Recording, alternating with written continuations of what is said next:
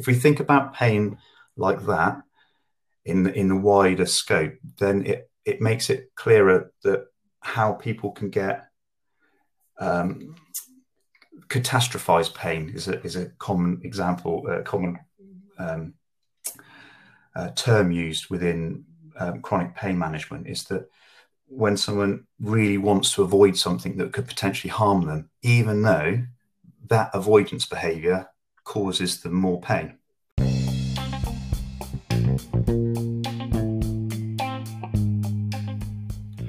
Aquatics, the podcast that immerses you into the world of aquatic therapy.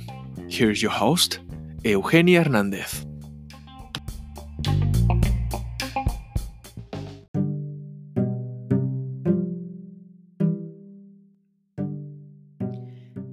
Sensation of pain is communicated through the nervous system and is influenced by physically and psychologically. Moving in water is a good way to improve movement tolerance. Using buoyancy, you can assist movement as well as gently resisting in the movement. As well, it provides a sensation of being lighter and easy to move. We have less risk of falling, we feel more supportive, and we promote a safety message. Exhaust exploration is easy through more buoyancy floats or using drag turbulence. To talk about more about this topic, I have this time Oliver Crowell. He's aquatic physical therapist specialist and in the clinic of specialists in NHS. Welcome, Oliver, to Aquatics. How are you? I'm well, thank you, Henya. How are you? Um, pretty good, pretty good. Uh, happy Mother's Day in the UK, by the way. Yeah, thank you very much. Even though you, I, I, know that you're not a mother, but still you have a mother. yeah, yeah, yeah. Thank you. So let's start a little bit about more your journey in aquatic therapy world, so the people that doesn't know you and they know um, where is your your journey in this uh, amazing world about aquatic therapy. Yeah, um, well, not to bore you too much with a, a long history, but in, in brief, I um, came out of school, did a degree in sports science. I was very much into sport, and I played a reasonable level of rugby. Um, I know you don't have that over in the US. Not, not many countries do, but it's uh, no. it's kind of like a form of American football. And um, yeah, so I um, wanted to do my degree in sports science. I learned a lot about that. Um, I came out of there thinking I wanted to do something in sport. It didn't work out so I retrained to be a teacher. So I was a, a, teacher. I did a year teacher training course, which is a postgraduate certificate in education at Exeter University, and then I trained to be a teacher, and I was a teacher for three years. And during those three years, I was teaching. I was playing rugby a lot, an awful lot. I had uh, I dislocated many, many times. I had two operations on the shoulders, had operations on my knee. I had horrendous back pains, recurrent. It was, it, you know, I was a bit of a car crash actually. And um, the only person that would get me better was physiotherapists. I know, I think you call them phys- physical therapists. Don't you call yourselves yes. physical therapists, but we call ourselves physiotherapists. I'm not entirely sure of the difference, but so I, I, I use the word physiotherapist. I really mean physical therapists. And um, anyway, so the uh, physiotherapist would help me get better, and I really wanted to learn more about physiotherapy. So I um, stopped teaching and retrained to do physiotherapy at Brighton University. And at Brighton University, you know, obviously you do your normal physiotherapy training, but I was lucky enough to work with a lady called Jackie Patman in, um, well, when I say work with, she was on one of my um, clinical placements. I was working with Jackie Patman for a month. Uh, Jackie Patman is the um, well, she's one of the world experts in aquatic therapy. She is certainly the uh, extremely well thought of in the UK. Uh, she runs lots of training courses. She's at the moment she's the chair of the ATACP, which is the Aquatic Therapy Association of Chartered Physiotherapists. Uh, uh and you know, I was with her for a month, learning about the water, um, all the different things that you would learn within aquatic therapy, and uh, I absolutely loved it.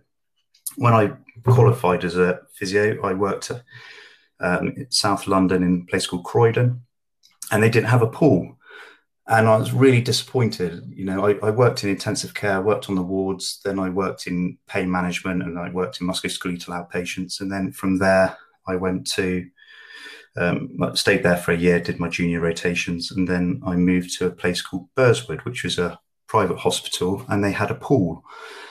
And Jackie Patman actually was working there as well. So I got to see her at work, as it were. And I also went on lots and lots of training courses. Uh, that's where I published um, a standardized data collection tool, which is a form of audit for people with sclerosis. And I and the, the, the pool, because it's a private hospital, we saw people with multiple sclerosis, Parkinson's disease, long term neurological conditions, brain injuries, learning difficulties, elderly care, back pain, knee pain, musculoskeletal stuff. So there's a massive eclectic mix of people. So I think I got a really good sort of experience in a variety of conditions. And that's, uh, and then from there, I was, I was, there for five years and then I moved on to different areas and I always worked in private pools um, since then. So that's kind of my journey in aquatic therapy in a nutshell. Wow! Like you changed, you changed from uh, a wrestler. Well, you're you were a rugby player, so yeah. to become a teacher and then aquatic therapist. Yeah, yeah. Wow, that's like yeah. Well, you really you really explore your your experience. You really know where do you like, and so yeah. and always it's good to have those experience because if you're teaching you were a teacher then you can explain to your um, to your fellows or even to your patients and mm. and your patients you know what they feel because you have been feeling. So yeah it's good it's good. Yeah thank you. Um so in this this time in this session we are going to talk about pain in aquatic therapy. So uh, we can hear about your journey, and we know that you have a lot of pain in back in the time, and you're now uh, doing aquatic therapy. So let's start with that first. So, what is pain? yeah, I knew I knew you were going to ask that. It's uh, it's not it's a very very good question, um, and it's some it's not really got an easy answer, but um, I thought you might ask that, so I the the the definition of pain by the International Association of Pain is that it's an unpleasant sensory and emotional experience associated with actual or potential tissue damage or described in such terms in terms of such damage. I'm reading it off the screen here. Now essentially it's actually really important that that definition because it it explains that uh, pain is an unpleasant sensory and emotional experience. So we're going to break this down in a second but it, it demonstrates that it's a sensation and it's and there's an emotional component to it.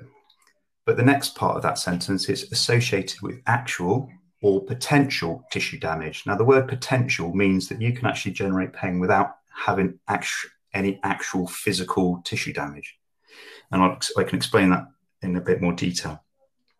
Or described in such in terms such of such damage. But the the to, to kind of talk about what what is pain, I find it quite useful, and I always try and think about this when I'm talking to anybody who's got some sort of pain, whether it's just uh, you know when they've cut themselves or, or what, but um, is to look at the bigger picture of pain. Like why, if you think back to why do we have pain in the first place?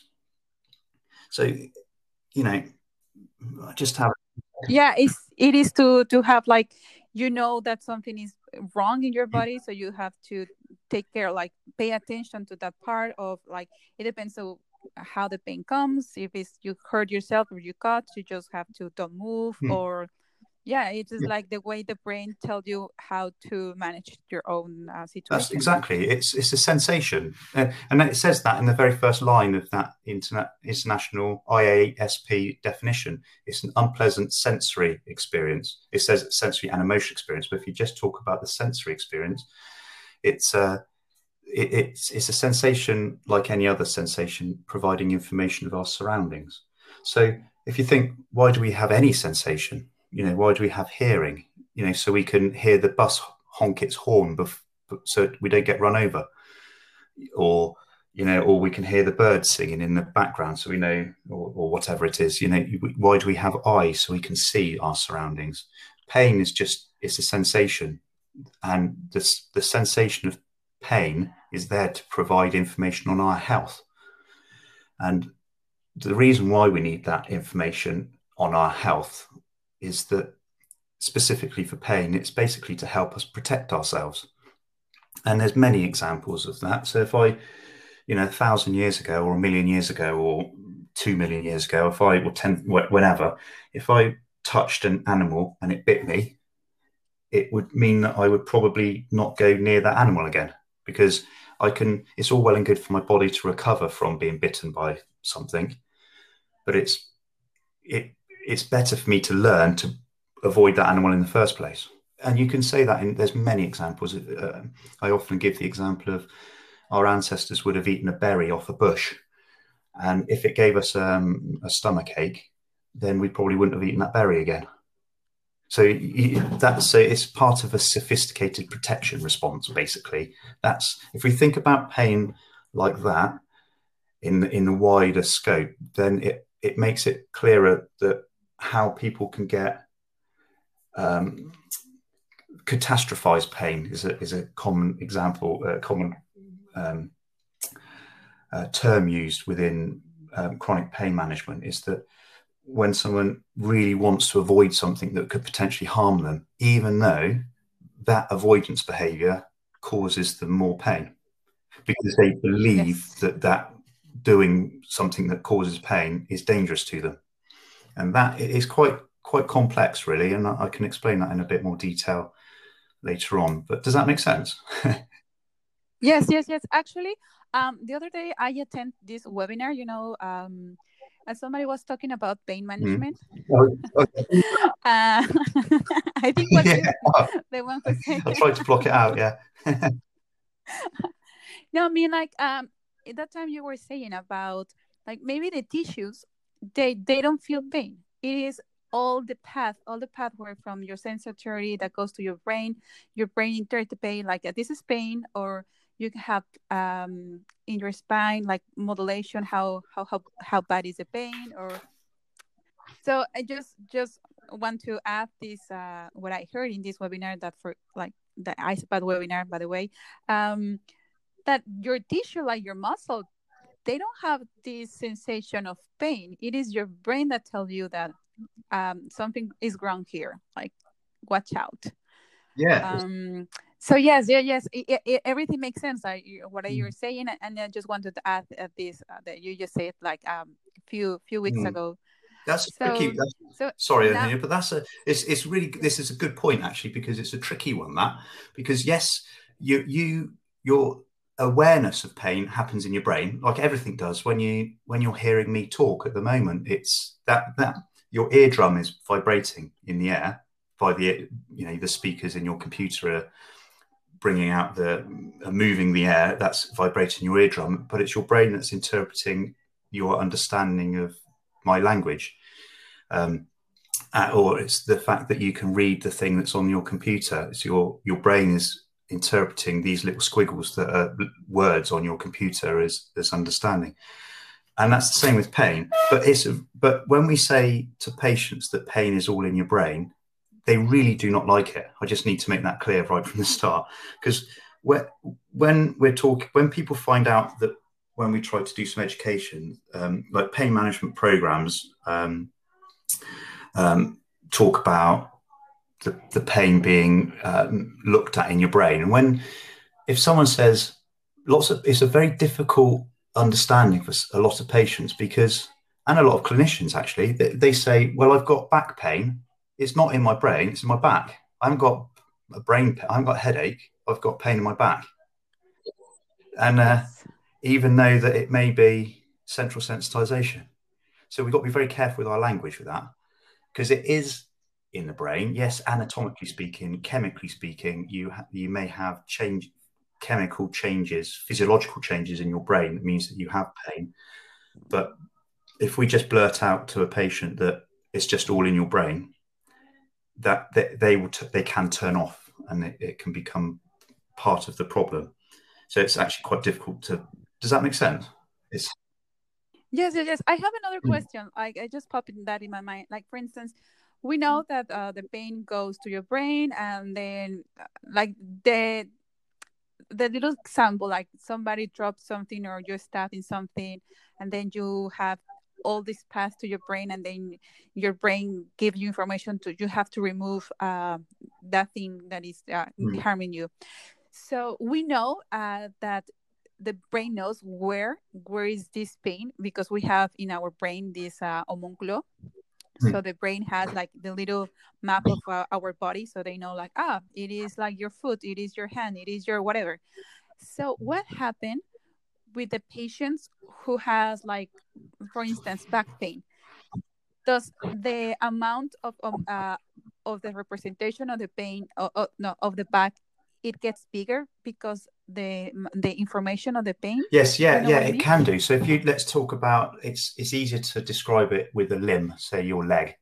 So your your leg yeah.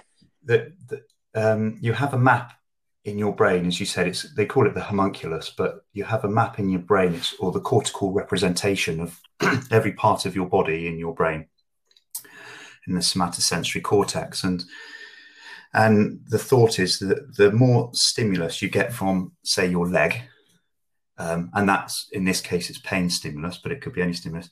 The the map of your brain becomes more detailed in your leg, so you. Um, so instead of it looking like from the space shuttle up in the a, a, a, picture of the USA, it goes it it zooms down like you know Google Earth when it zooms down into like just New York City. Yes. Your it, it's kind of like it's almost like zooming in so that your your leg can become bigger in your a, a larger representation in your brain um, if you have stimulus for a long period of time. But the interesting thing is that it doesn't always work like that because actually you can have you can have neglect as well, which means that so let's just say your your right leg is very painful and it's persistent pain. There is that it is possible for you to just almost ignore that leg. Your your brain, the representation of that brain becomes less than it would be normally because so your leg is almost smaller and less specific. It's the map is a lot less detailed because it's so painful, your your brain's ignored it. It's fascinating. Now that's yeah, really yeah. good. That's another reason why aquatic therapy can be really good because you, if someone's got um, someone's had a stroke, for example, and they've they've you know they're recovering from the stroke, but after, straight after the stroke, they've got some sort of uh, neglect of their limbs f- because of their brain injury. Um, when they when they walk in the pool, it's it's um, they have to correct themselves a lot more than they would on land because of the different pressures of the water and the buoyancy. And their leg kind of starts to float up. So they have to f- look at it and physically push it down onto the floor. That same thing can happen in aquatic, in, in painful conditions. They're, they're, if, if they have that sort of neglect side of things in that limb, then they, they have to work it harder in the pool to, to actually just walk or to remain balanced. So these are the really good things. And, and ultimately, if the if it's a, a, more of a detailed map, all the sensation that's uh, the other sensation that's produced in that leg will hopefully reduce that cortical representation. I mean, I don't know if it does physically, but that's one s- suggestion that it possibly could do uh, within the pool. So yeah, the, the cortical representation is a, a strange thing. So just to make a summary, what are you just saying? And I want to add something to that summary. Uh, so we have this representation on our mm. body, and like for instance, we're talking about now about aquatic therapy. Uh, when you have a neglected, uh, in this case, leg, um, because the pain. So when you're doing aquatic therapy, you're just walking mm. in the water because the buoyancy and uh, all, all the um, all the physical properties that has the water it makes you more conscious about that that leg not not the pain such but the leg and then your brain becomes like oh i remember i have a leg here yeah. In the in the other in the other side this is the thing that i want to to add or to ask. It is like we were saying like before that sometimes when you have a lot of pain maybe the representation in your in your uh, in your brain it gets that part of your body bigger. So because we don't have as much as pain in the water mm. that could mean that as well the representation of our leg in this case it gets less so it becomes yeah. normal i'm just guessing i'm just like yeah no uh, hypothesizing it it's a good hypothesis it, um, i don't think we can say for certain that that's the case. But what we can do is that it does make logical sense, doesn't it? But it's not. I don't know if we whether we reduce or in, increase the cortical representation. But what we can, what we do do is is change it at least for the time they're in the water, because the sensation, yeah. because they're in the water, if if they are feeling less pain in the water, then that can only be a good thing. Because when they're out, they're con- why why would why we have less pain in the water?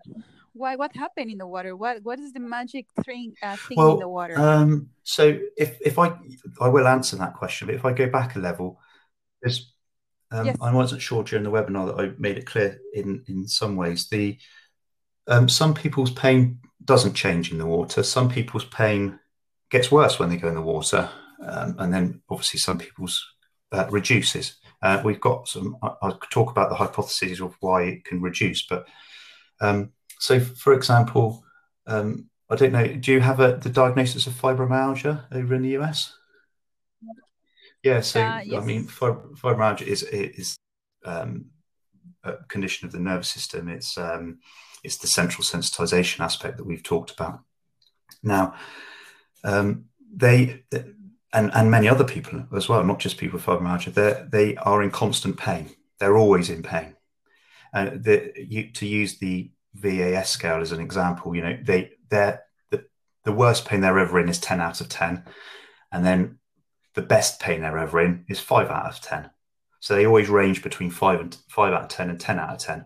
So you can be quite sure that they've come in, into the pool for, and they may have had a stressful journey to to the pool. You know, they, they were rushed in the changing room, getting changed or something like that. So that means that their pain has gone up quite a lot. So then when they come in the pool, that they are in pain already. So then we need to work out how best to help reduce their pain as much as possible. But because they're already wound up in their system, we've got to be very careful of what we do because then we can we could eat, flare it up afterwards well, to be perfectly honest, just getting in the pool and getting there may have flared up their pain anyway. So it's kind of working out how to optimize their sessions, really. Um, so what I'm trying to say is that sometimes we reduce their pain in the pool. Sometimes the extra stimulation aggravates their pain, but we can do an awful lot to help with the overall patient management for the long run. Um, be, because it's kind of it's dependent on their their thoughts and beliefs as an individual. Like, for example, the key consideration is if we talk about pain as a protection mechanism, um, a, a, a, danger level, a threat level. Um, if the, one of the key considerations is there safety in this pain? So, is the patient okay to work into pain, or is it or is it because often it's inevitable that they work into pain? Of if they didn't work into pain with any pain, they won't get anywhere because they're always in pain. If that makes sense, because um, they're in constant pain. So, but however, and this is the important part of this, is that if they're worried or scared of that the pain is going to flare it up, um, and let's just argue and say they often say that I'm going to do some exercise and you know, I walk for 10 minutes. And if I walk for 10 minutes, I'll be in pain for three days afterwards. I'll have a flare up of my pain for three days. Well, if I was in that situation, I wouldn't want to walk for 10 minutes because I know that I'll be in agony for three days. Well, I, I wouldn't actually, but I would, I can understand where they're coming from with that. But the problem is, is that then if they don't do that 10 minutes walk, then they'll get weaker and less trained. And it means that they will find it even harder to do that 10 minutes walk.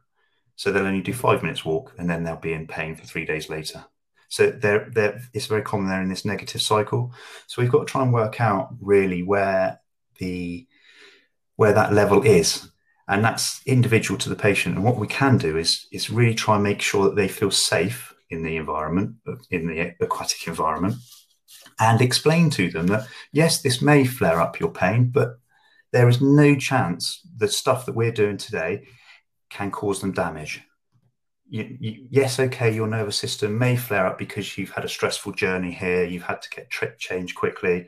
You know, you're getting in the pool. We are doing a little bit of exercise. You're just by me talking to you, there, there's an increased stimulus in your nervous system, which can can flare up the pain. But for you to help yourself, we need to do some movements uh, and work on specific things, and um, and we'll hopefully have a good session that you'll enjoy and be happy with so you, at least when you're in pain, you'll feel like you've done some work, that some positive work in the pool. Does that? It's a that's the important thing. It's the positivity that we that we convey to our patients. Now I have uh, we were you were talking about this kind of patient because this is this is our patient who, as you tell, uh, told this is a patient who all hmm. are always in pain. So in the past, when I was working in a pool, I remember uh, I have three patients that work with fibromyalgia, and because I was working in a um, university pool in a clinic at university, so I left one or two of these um, mm. students to work with them, and what these students were doing was um, in their in their mind in their thoughts is if they have pain i need to mm. first relax them in order to move so these patients why they tricked to to the students were like they the, the, the patients only came for relaxation in the water. Like they were floating they were moving around. So here is my real question. It is like we have the environment of the water and then we have so many options of exercise and possibilities. According according to the um, research according to the um, what happened in the brain, what happened in our bodies, and your experience, what kind of um, ter- therapy it is best for those patients who has pain? Well, you just said that for the 10 minutes walking. So I think you encourage your patients to do more walking instead, like more um, like more calm. So what mm. will be the difference between these two approaches?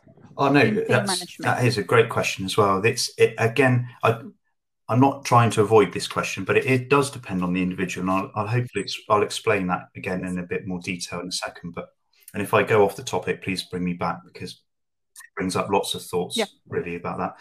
Um, but to, to answer, when I, I the ten minutes walking was just an example you know that I see that an awful lot, and it land based walking or, or pool based walking. I, I do as a physiotherapist. My in fact, I'll go back a level with the within pain management. We I work in a multidisciplinary team. We have consultant um, doctors who d- um, do uh, epidurals and medial branch blocks, um, cortisone injections, rhizotomies, and things like that. So we have that sort of side of things which for um, a specific patient group can work extremely well. We have occupational therapists, physiotherapists, we have nurse based specialists who deal with medications.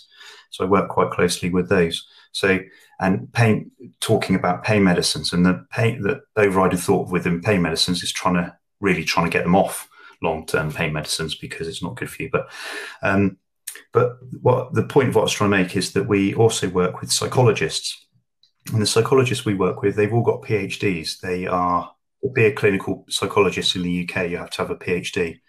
They're extremely good at their job, and um, often that they are the one of the most important people in the MD in the multidisciplinary team um, for for pain management because and they they do an awful lot of things but one of the things that they do is relaxation they, they talk about mindfulness mindfulness is a big thing in the pain world at the moment um, I think it's big in psychology at the moment. Actually, it's it's on trend, and um, yeah. So mindfulness and relaxation, meditation. These are all techniques that they use. And at the end of these courses, I'm asking these patients feedback, and they, you know, we've given them loads of information. They've they've done really well in pain management. Um, they haven't necessarily cured their pain, but they're able to do more. So in in hydro in aquatic therapy terms, you would say, you know, they start off being able, barely being able to do very much movement in the pool, and now they're able to swim 64 lengths. That's a fantastic improvement, which I've seen recently. Um, however, they're still in the same amount of pain as they were before. So the pain hasn't changed, but their their ability has. And, and that one person that said, I worked really hard with this person. And they, they said, what, what was the best thing about this pain management? It goes, the relaxation techniques. like, so mm-hmm. there is certainly a time and a place for relaxation techniques. Um, but within my physio bias, um, my bias is to do with activity. I don't think really you can get uh, meaningful changes unless you have some sort of physical activity with people with with persistent with any pain. They the body is made to move. We are we are animals, and all animals in the animal kingdom move.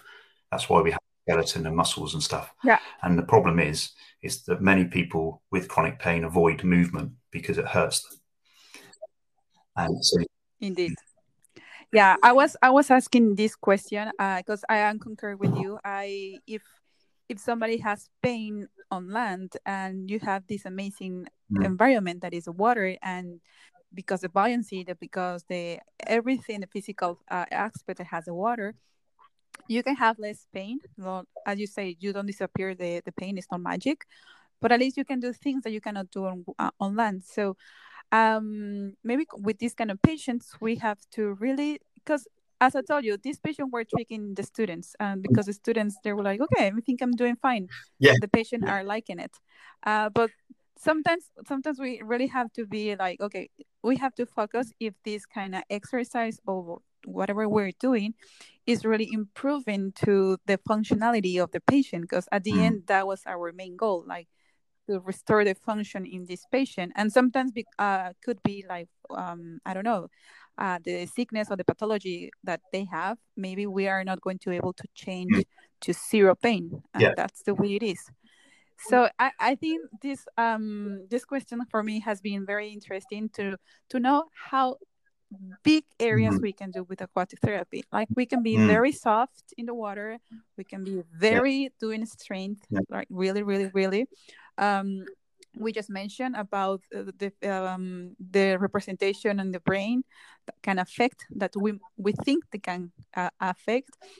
And now let's talk about what is pain plasticity. Um, pain plasticity yeah. Well i mean it's well pain mm-hmm. it's it's what it says on the tin actually. It's um it's our ability it's the ability of the nervous system to be more efficient at recognizing stimuli, which essentially basically means that we have an ability to learn how to feel pain or better to feel pain.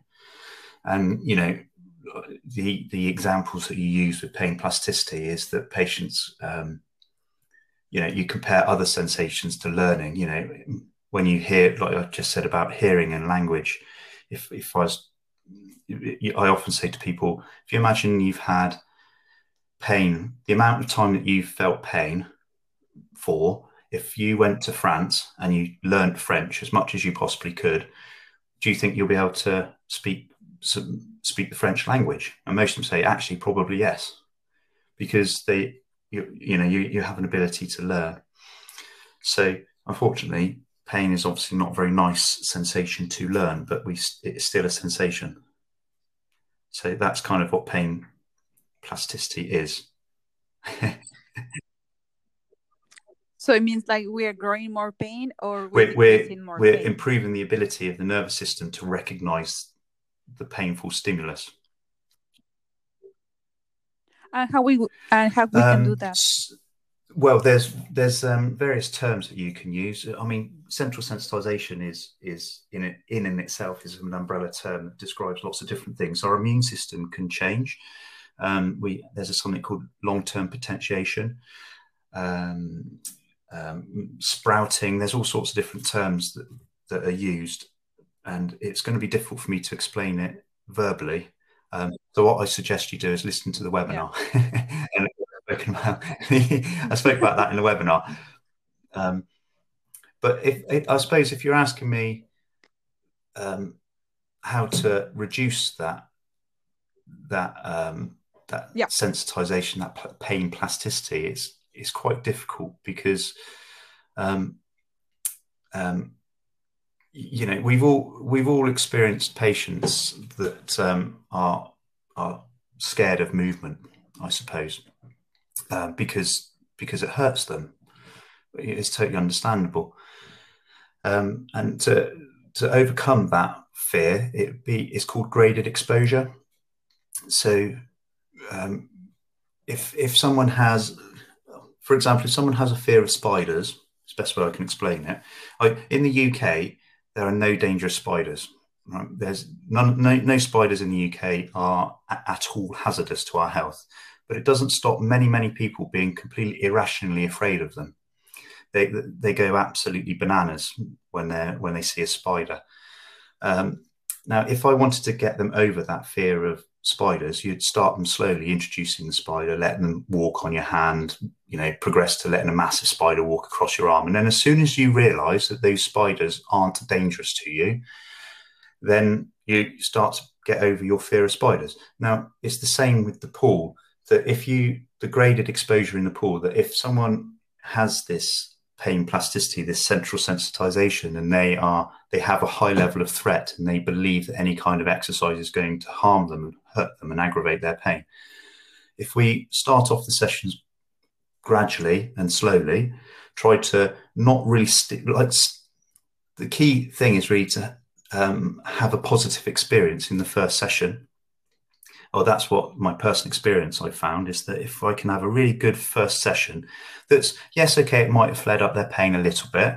Uh, ideally, not to flare up their pain, but that's often not possible. But if we can get a session that you know, you say to them, look, you've had a really good session, you know, you and they've really enjoyed it. You've played a few games with them, you've had a bit of a chat with them, you've explained to them what's going on, and they may you, you explain to them, yes, you're going to get changed afterwards, you're going to go home, you may feel a bit more pain, but don't worry, it's not caused any damage. You've had a fantastic session. It's lovely to meet you today. Um, thank you very much for for coming, you know, etc. You know, uh, make them laugh a few times. Um, that positive experience goes and that first session goes a massively long way to gradually building up their tolerance so you're you're graded great gradually exposing them to more and more physical activity and if you're doing it in a positive way and they're feeling happy about it even if they do flare up their pain later on they won't be as scared about it so this this pain plasticity this this cognitive um, um, um, molecular um, associated molecular patterns that's associating exercise, exercise with with damage and pain, um, you can kind of break those sort of links down in the pool. Yes, uh, what something else that I want just to add about mm. this um, movement in the water about pain yeah. is that you can trick your patient as well um, hmm. with the reaction of the water, like the water is always moving, so you can ask your patient to do whatever mo- movement or to the other mm. part of the when it's not painful, or in such a way or such a like um direction that is not painful for them, but because they have to react to maintain their balance or to like whatever you're doing with the mm. as an exercise with the patient, they are actually moving and training and doing where the pain is supposed to be. So I think that's another plus that we have with yeah, therapy. Like the environment, the environment itself makes you to move, even though yeah. you are afraid to move uh, because this condition. But uh, but you don't you actually are not thinking about about that. You're more worried about other other other things like for instance I don't know, you have to move your hands in order if it's very depth, you have to move your your hands in order to to don't to go to go down oh, yeah. to the right. yeah. to the water. So I think that's another thing that you can you can distract the brain to do other things while you're focused as a physical therapist, you're focusing in the joint that you want to focus. And something else that you were saying, like uh, movement, and now we have this afraid of the water like we have some patients even even some mm. physical therapists that they took courses um that they're afraid to be like the head mm. like under the water or to be laid down it is very scary um and i think um the little bit of for me it's very hard to pronounce these words so you would say very well this hesitation that's yeah word. Yeah they'd hesitate to go in the pool yeah, you say, yeah. yeah so like you go in slowly slowly slowly like you show um the water with the feet first and then you go deeper and deeper and then um so yeah we have to think about uh, another bad experience that it could be the water. Um, so we have to as aquatic therapists we have to really yeah. target these things.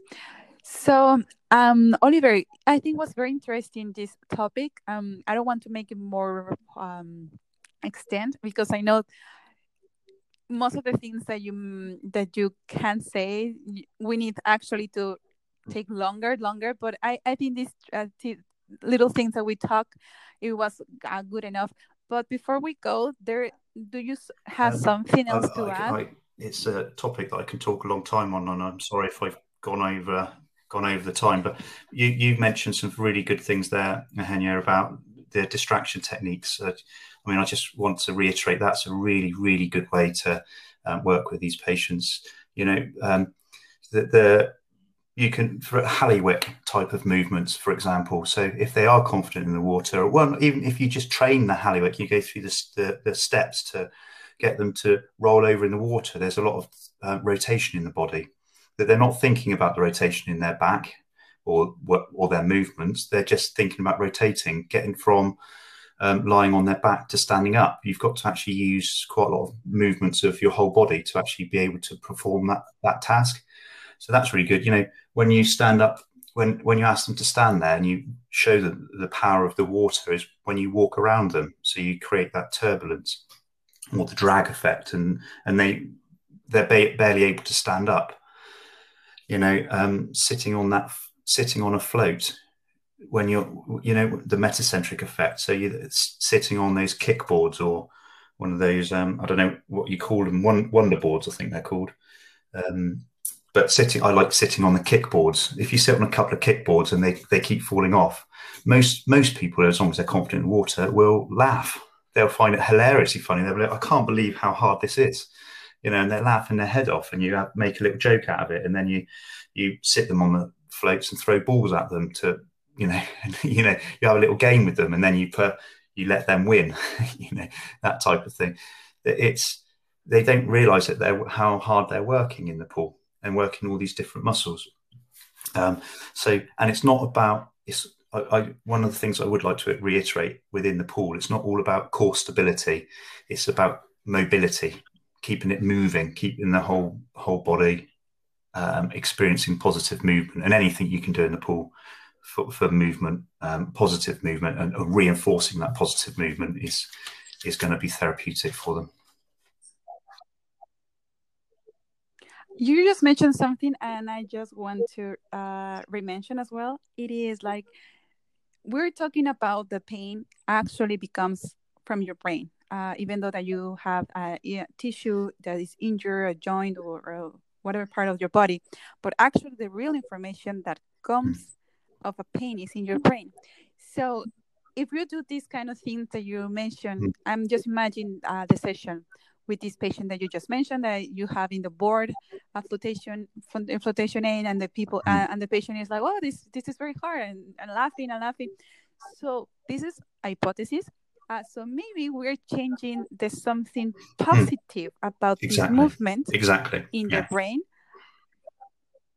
so we continue doing this this um, representation about hmm. experience, this experience of enjoyment in this movement that maybe someday uh, a neuron and hmm. another mm. neuron yeah. is going to do click. Yeah, positive. Yeah. So, yeah, I think this is another mm. another advantage to have uh, the water because in the water we have enjoyment. We enjoy. We yeah, and I, and I, I suppose the sort yes. of the final real comments is that you, we we should. It's good that you're saying that because if we consider chronic pain as being uh, described in the terms of it's a condition in its own right, and that condition is a, is being changes of the physiology of the nervous system. Um, we start to go get over this unfortunate effect of reinforcing the patient's misunderstanding of chronic pain by by saying it's all tissue related.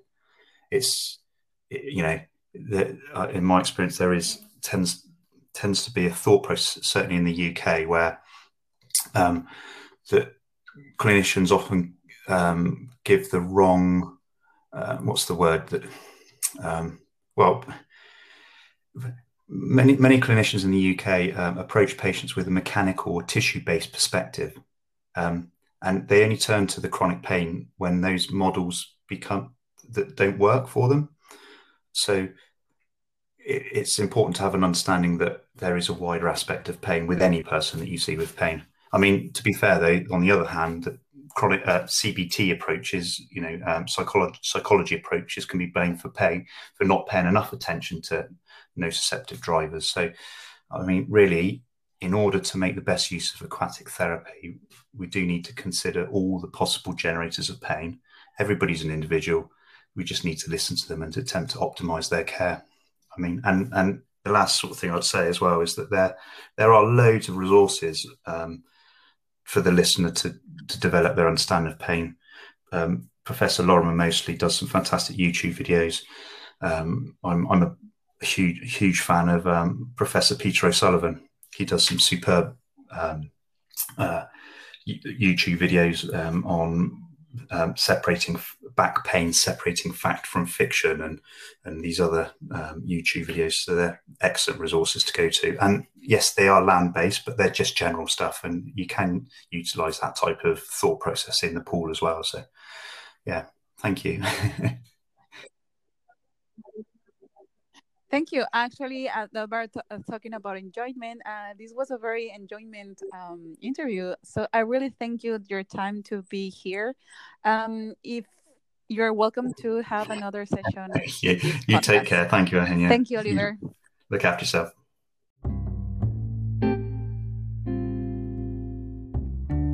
I want to thank once again to Oliver Crowell for being able to join in this episode of Aquatics. If you want to listen another topic or do you want a request to be interviewed, you can always find us in Instagram as Aquatics Underline Podcast. I'm Eugenia, and this was Aquatics. Uh, happy Mother's Day in the UK, by the way. Yeah, thank you very much.